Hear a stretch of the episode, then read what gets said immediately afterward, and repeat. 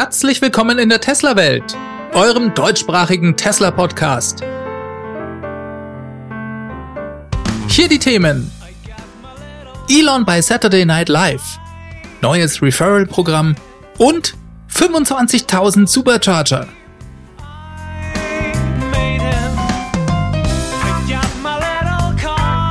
Mein Name ist David und dies ist die Folge 170.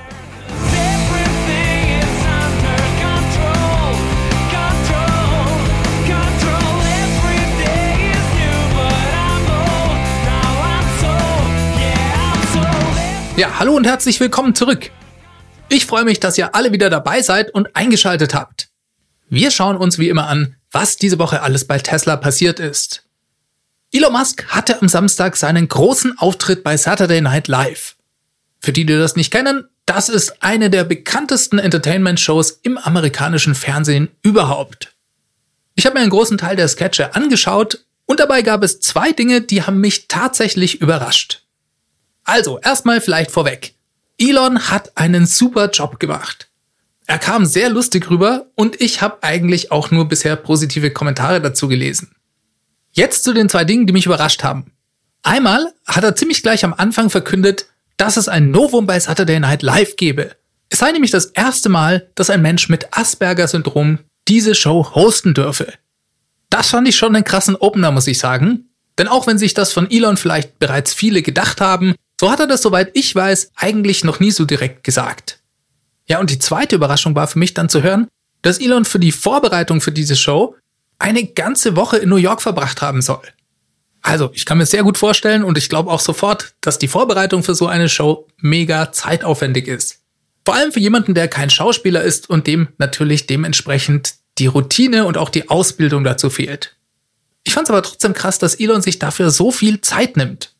Er ist schließlich der CEO von Tesla und von SpaceX und hat ganz andere Dinge auf dem Schirm normalerweise. Und es zeigt doch ganz eindeutig, wie wichtig dieser Auftritt für ihn war.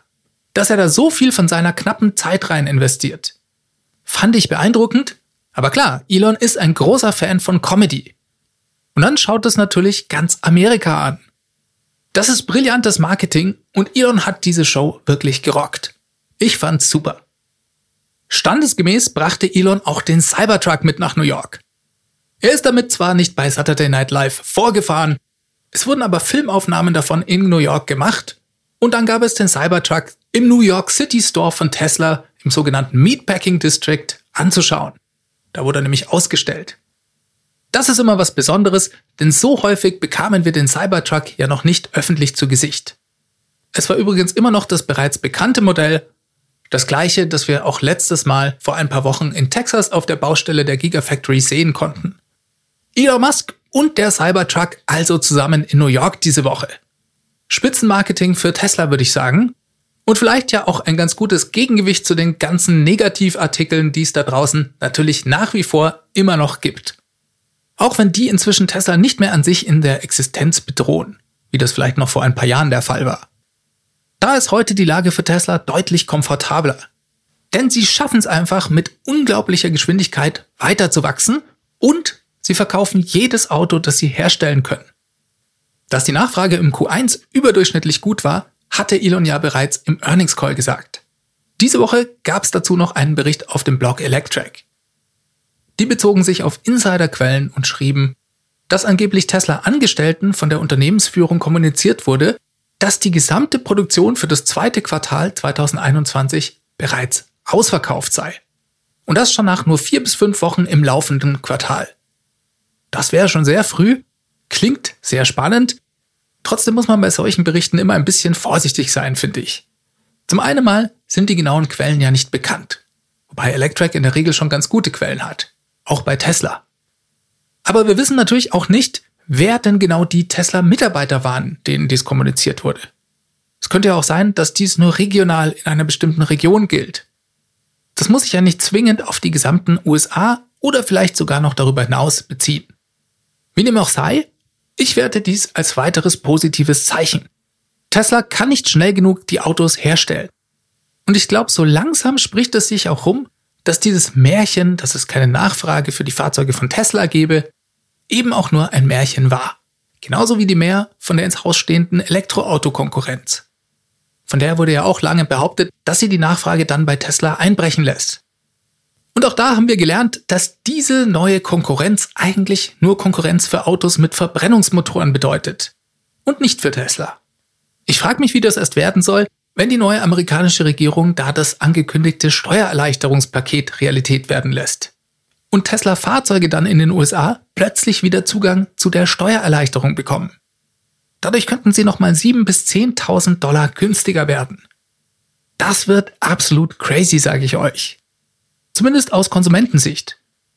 Ich weiß nicht so genau, ob das für Tesla was ändert. Denn im Moment sind sie ja, was das Wachstum angeht, durch die Skalierung der Batteriezellproduktion limitiert. Ich bin mir nicht sicher, ob dieses amerikanische Infrastrukturprogramm letztere beschleunigen kann. Einem jeden anderen Automobilhersteller würde das Planungssicherheit bringen. Ja, super, wir wissen, so lange gibt Subventionen, daher können wir Autos verkaufen. Aber Tesla hat diese Planungssicherheit eigentlich schon. Genug Geld haben sie auch. Ich glaube, die wachsen schon so schnell, wie sie nur irgendwie können. Und ich denke, sie sind an einem Punkt angelangt, an dem es nicht mehr hilft, einfach nur noch mehr Geld auf ein Problem zu werfen, um es dann aus der Welt zu schaffen. Daher ändert dieses Gesetz für Tesla vermutlich nicht so viel. Aber Tesla hat letzte Woche die Preise bei Model 3 und bei Model Y in den USA nochmal erhöht. Und zwar nochmal um 500 Dollar. Das gilt für alle Varianten außer die Performance-Versionen. Und das ist nicht das erste Mal. Das sind ja in den letzten Wochen immer mal wieder die Preise in diesen 500 Dollar Schritten erhöht worden. Woran das genau liegt, darüber kann man nur spekulieren. Ist es die erhöhte Nachfrage? Ja, kann sein. Spielen Dinge wie höhere Kosten für die Logistik bei bestimmten Teilen eine Rolle? Ihr wisst schon, die Automobilindustrie leidet ja gerade an dieser Chipknappheit.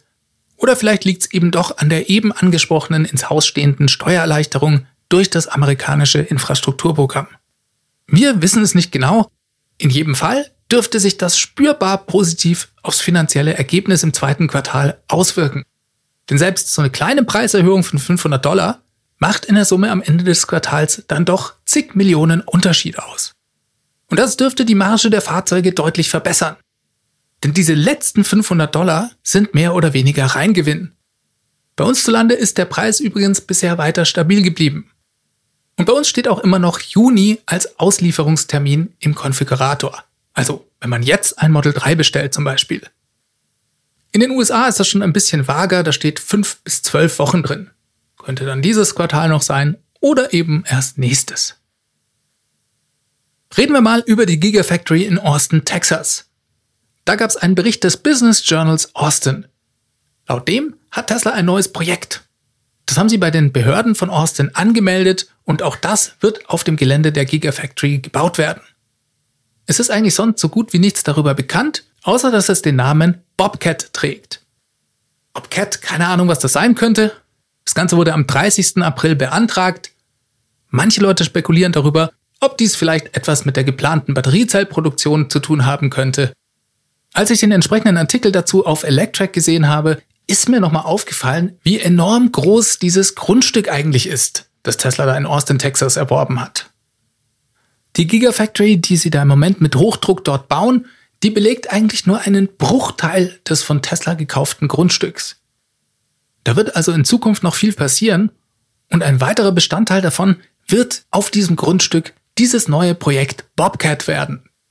Tesla hat bereits begonnen, neben der Hauptbaustelle ein sehr großes neues Terrain vorzubereiten. Das konnte man diese Woche auf einem Drohnenvideo des Kanals Terra Factory auf YouTube bewundern. Vielleicht ist dieses bereits für das Projekt Bobcat gedacht. Wir wissen das noch nicht so genau. Vielleicht wird es auch irgendwas anderes. So, wir wechseln mal das Thema. Eine weitere interessante Story, die kam ebenfalls diese Woche über den Blog Electric. Ja, diese Woche sind wir sehr Electric-lastig. Hier geht's um eine grundlegende Änderung des Tesla Referrals Programm, die wohl ganz kurz bevorsteht. Ihr wisst ja, das Tesla Referral Programm, das Kundenwerben Kundenprogramm, wie man auf gut Deutsch sagt, das hat sich ja in den letzten Jahren stark verändert. Aktuell hat man als Tesla Besitzer oder als Model Y Besteller einen individualisierten Referral Link. Über diesen Link können andere Leute ihr Fahrzeug bestellen. Dadurch gelten sie dann als von dieser Person geworben und beide Seiten erhalten 1500 Kilometer freies Supercharging. An dieser Stelle nochmal ein herzliches Dankeschön an alle, die bisher schon meinen Link verwendet haben. Tesla hat das Referral-Programm in der Vergangenheit immer auch ein bisschen als die bessere Alternative zur klassischen Werbung dargestellt. Mund-zu-Mund-Propaganda funktioniert am besten. Und genau dies soll durch das Referral-Programm auch belohnt werden. Natürlich kostet das Tesla Geld. 3000 Kilometer freies Supercharging pro Fahrzeug. Gut, vielleicht verwenden nicht alle einen Referral-Link, aber ich denke doch, die allermeisten tun das. Tesla muss für den Strom dafür bezahlen und natürlich taucht das auch in der Bilanz auf. Electrack schreibt, dass das Referral-Programm Tesla allein dieses Jahr bereits 23 Millionen Dollar gekostet haben soll. Das kann man jetzt grob anhand der bisher verkauften Fahrzeuge überschlagen. Da kommt es natürlich darauf an, welchen Strompreis pro Kilowattstunde man zugrunde legt. Aber ich glaube, das könnte schon ungefähr hinkommen. Und Electric vermutet, dass dies Tesla inzwischen zu teuer geworden sein könnte. Und dass sie deshalb das Referral-Programm neu überarbeiten möchten. Ob das so ist oder ob es vielleicht noch andere Gründe dafür gibt, das wissen wir nicht genau. Ja, was soll sich ändern? Laut den Informationen von Electric sollen die Referral-Links komplett verschwinden. Alles soll zukünftig über ein App-basiertes Empfehlungsprogramm laufen, das persönliche Empfehlungen in den Vordergrund stellt und auch fördert. Wie das genau aussehen wird, ist heute noch unklar. Tesla werde aber dafür die Smartphone-App überarbeiten und auch noch mehr Features für Nicht-Tesla-Besitzer einbauen, so heißt es. Man soll dann zum Beispiel, wenn man jemandem eine Testfahrt ermöglicht, direkt seine beiden Tesla-Accounts verknüpfen können. Wenn die Person sich dann im Anschluss einen Tesla kauft, erhält man das Referral. Ja, das sind noch etwas dünne Informationen hier. Bleibt abzuwarten, wie Tesla das genau umsetzt. Prinzipiell finde ich die Idee spannend, dass die Tesla-App auch für Nicht-Tesla-Besitzer zukünftig eine größere Rolle spielen wird. Da denke ich vor allem an das geplante Tesla Network. Also die Möglichkeit, sein eigenes Fahrzeug in einem Ride-Sharing-Modell dem Tesla Network zur Verfügung zu stellen. Als vollautonomes Fahrzeug oder nicht, das sei mal dahingestellt. Jemand, der sich einen Tesla mieten oder ein Robotaxi bestellen möchte, der kann das dann über die Tesla-App tun. Auch wenn er noch gar kein Fahrzeug selbst besitzt. Und auch da könnten ja dann die Referrals ins Spiel kommen. Wenn nämlich derjenige, der sich meinen Tesla geliehen hat, derart begeistert ist, dass er sich dann selber einen kaufen möchte. Dann kann er das ja direkt über die App verknüpfen. So in der Art stelle ich mir das Ganze vor. Und dann gab es ja auch noch in der Vergangenheit Gerüchte, dass Tesla das Supercharger-Netzwerk zukünftig für andere über die App öffnen wird. Und auch in diesem Szenario würde die App in Zukunft für Nicht-Tesla-Besitzer an Bedeutung gewinnen. Wenn sie nämlich mit ihrem Elektroauto am Supercharger laden und das Ganze über die Tesla-App abrechnen. Macht also durchaus Sinn, das Referral-Programm hier in irgendeiner Form zu integrieren. Auf das Wie genau kommt es dabei an. Wie das genau ausschaut, darauf müssen wir leider wie so oft einfach noch ein bisschen warten. Dann gab es noch eine interessante Meldung im Nachgang zum Battery Day von Tesla. Es ist da nämlich ein Patent aufgetaucht. Das hat Tesla für nur drei Dollar von einem kanadischen Startup gekauft. Das heißt Spring Power International. Da geht es um ein Problem, das hat Tesla beim Battery Day ausführlich beschrieben. Und zwar um die aufwendige Herstellung des Kathodenmaterials bei der Batteriezellproduktion. Im herkömmlichen Prozess wird sehr viel Wasser verbraucht. Und dementsprechend fällt dann auch viel Abwasser an. Tesla hat am Battery Day angekündigt, diesen herkömmlichen Prozess komplett revolutioniert zu haben. Sie haben gesagt, sie konnten diesen Prozess massiv vereinfachen. Dabei spart Tesla nicht nur 66 Prozent der Investitionskosten, gleichzeitig sinken auch die Kosten für den gesamten Prozess. Und zwar um 76%. Prozent. Der absolute Hammer. Und jetzt kommt's. Es fällt überhaupt kein Abwasser mehr an, da sie einen geschlossenen Kreislauf verwenden, bei dem sie das Wasser immer wieder aufbereiten können. Und da genau kommt dieses Patent ins Spiel. Denn dieses Startup, also Spring Power International, hat genau dafür den entsprechenden Prozess entwickelt und sich diesen dann patentieren lassen. Dazu ist diese Woche ein Artikel von Mark Harris auf TechCrunch.com erschienen. Daran steht, nur zwei Wochen vor dem Battery Day hat Tesla für diese drei Dollar mehrere Patente von Spring Power International gekauft. Ja, klingt doch erstmal komisch. Warum sollte man denn für drei Dollar seine Patente an Tesla verkaufen? Ich denke, das macht man eigentlich nur, wenn man noch irgendwas anderes davon hat. Und die Spekulation ist hier, dass Tesla das Startup still und heimlich gekauft hat. Hinweise darauf gibt es. Denn einige der Teammitglieder, die vorher bei Spring Power International gearbeitet haben, die sind inzwischen bei Tesla gelandet. Eine offizielle Aussage dazu konnte TechCrunch jedoch von keiner der beteiligten Personen bekommen. Fand ich sehr spannend. Tesla hat ja ganz viele solcher Technologiefirmen gerade rund um den Battery Day in der Vergangenheit eingekauft. Das ist eigentlich nichts Besonderes. Bei Tesla habe ich nur immer den Eindruck, dass sie dies, soweit das dann bekannt ist, zu sehr geringen Kosten tun können. Und es erscheint auch so, als ob die Konkurrenz mit diesen Firmen überhaupt nichts anfangen kann. In dem Artikel stand zum Beispiel, dass dieses Startup zuvor teilweise in chinesischem Besitz war. Und nur sechs Monate nach Gründung, da hat das chinesische Mutterunternehmen seine anfängliche Investition von 100.000 Dollar einfach abgeschrieben und sich von dem Startup getrennt. Grund dafür war die Einschätzung, dass die von Spring Power entwickelten Technologien viel zu weit von der Kommerzialisierung entfernt seien. Jo, jetzt hat Tesla zugeschlagen und für drei Dollar die Patente übernommen. Und auch wenn wir natürlich nicht wissen, ob und für wie viel sie das Startup gekauft haben, finde ich das doch interessant. Und wie gesagt, das Schema kommt mir einfach bekannt vor. Ihr erinnert euch sicher an Maxwell Technologies. Die wurden ja von Tesla wegen des Trockenelektrodenprozesses übernommen. Und von genau denen ist auch bekannt, dass sie ihre Technologie vorher anderen Automobilherstellern gezeigt haben. Diese hatten aber kein Interesse daran. Oder konnten eben damit nichts anfangen, weil sie keine Batteriezellen herstellen. Wobei, da gab es bei Maxwell noch so eine Story, dass es einen Übernahmeversuch von einem chinesischen Unternehmen gab. Der wurde durch die amerikanische Regierung verhindert. Sechs Monate später übernahm Tesla dann Maxwell. Dafür scheint Tesla ein gutes Händchen zu haben. Jetzt müssen sie diese ganze neue Technologie nur noch in die Produktion umsetzen und in die Fahrzeuge einbauen. Das ist der harte Part. Ich wünsche dabei gutes Gelingen und freue mich darauf, das Ergebnis im Berliner Model Y zu sehen. Jo, und dann gibt's wieder mal ein Jubiläum diese Woche. Tesla hat 25.000 Supercharger weltweit. Das ist schon der Wahnsinn. Vor allem, wenn man bedenkt, dass der letzte Rekord, das war das Durchbrechen der 20.000er Marke, erst ein paar Monate her ist. Das war erst Ende letzten Jahres. Ist also noch nicht so viele Tesla-Welt-Folgen her. Da hatte Tesla über 20.000 Ladepunkte an über 2100 Supercharger-Stationen weltweit. Jetzt sind wir schon bei 25.000. Das Wachstum scheint sich hier deutlich zu beschleunigen. Auch darüber habe ich ja schon öfters geredet. Interessant war noch, dass diese Neuigkeit von einem neuen Tesla Twitter-Account kam. Der heißt at Tesla Charging und der twittert wohl ab jetzt über jede neue Tesla Supercharger Station. Ich glaube, letzte Woche waren es schon allein acht Stück. Also, wer auf Twitter unterwegs ist, der kann den Account gerne abonnieren unter Tesla Charging findet ihr den. Natürlich findet ihr da auch mich. TeslaWelt ist die Adresse. Ja, und wenn wir schon beim Thema Service sind, dann noch eine kleine Info. Tesla.com slash find us, also die Karte mit den Superchargern und Service Centern. Da gibt es einen neuen Button drauf, und zwar für die Tesla Body Shops.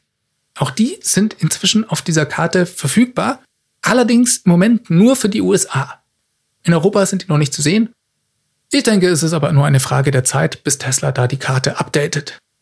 Jo, damit kommen wir für diese Woche zum Ende. Ich hoffe, es hat euch Spaß gemacht zuzuhören. Vielen Dank nochmal an alle, die diesen Podcast unterstützen. Das könnt ihr zum Beispiel machen, indem ihr meinen YouTube-Kanal abonniert. Einfach mal auf YouTube nach Tesla Welt suchen und ein Abo dalassen. Da wäre ich euch sehr verbunden. Und natürlich könnt ihr auch weiter, und das ist auch ganz toll, den Podcast auf iTunes oder in eurer Podcast-App bewerten. Wer mir einfach nur schreiben möchte oder eine Frage loswerden möchte, der kann das gerne tun an feedback at teslawelt.de oder er ruft die Teslawelt Hotline an. Das ist die 0211 9763 2363. Diese Sendung wurde freundlicherweise vom Tesla Owners Club Helvetia, dem Jungen und Initiativen Tesla Club aus der Schweiz und dem TFF, dem Tesla Fahrer und Freunde e.V. unterstützt. Beide Clubs sind übrigens die Herausgeber des T&E Magazins. Das Podcast Mastering kommt von promoton.ch. Ja, bleibt mir euch noch eine gute Woche zu wünschen an dieser Stelle. Ich hoffe, ihr habt eine gute Zeit und schaltet nächsten Mittwoch wieder ein. Bis dahin bleibt bitte alle gesund. Macht es ganz gut. Bis zum nächsten Mal. Ciao, ciao.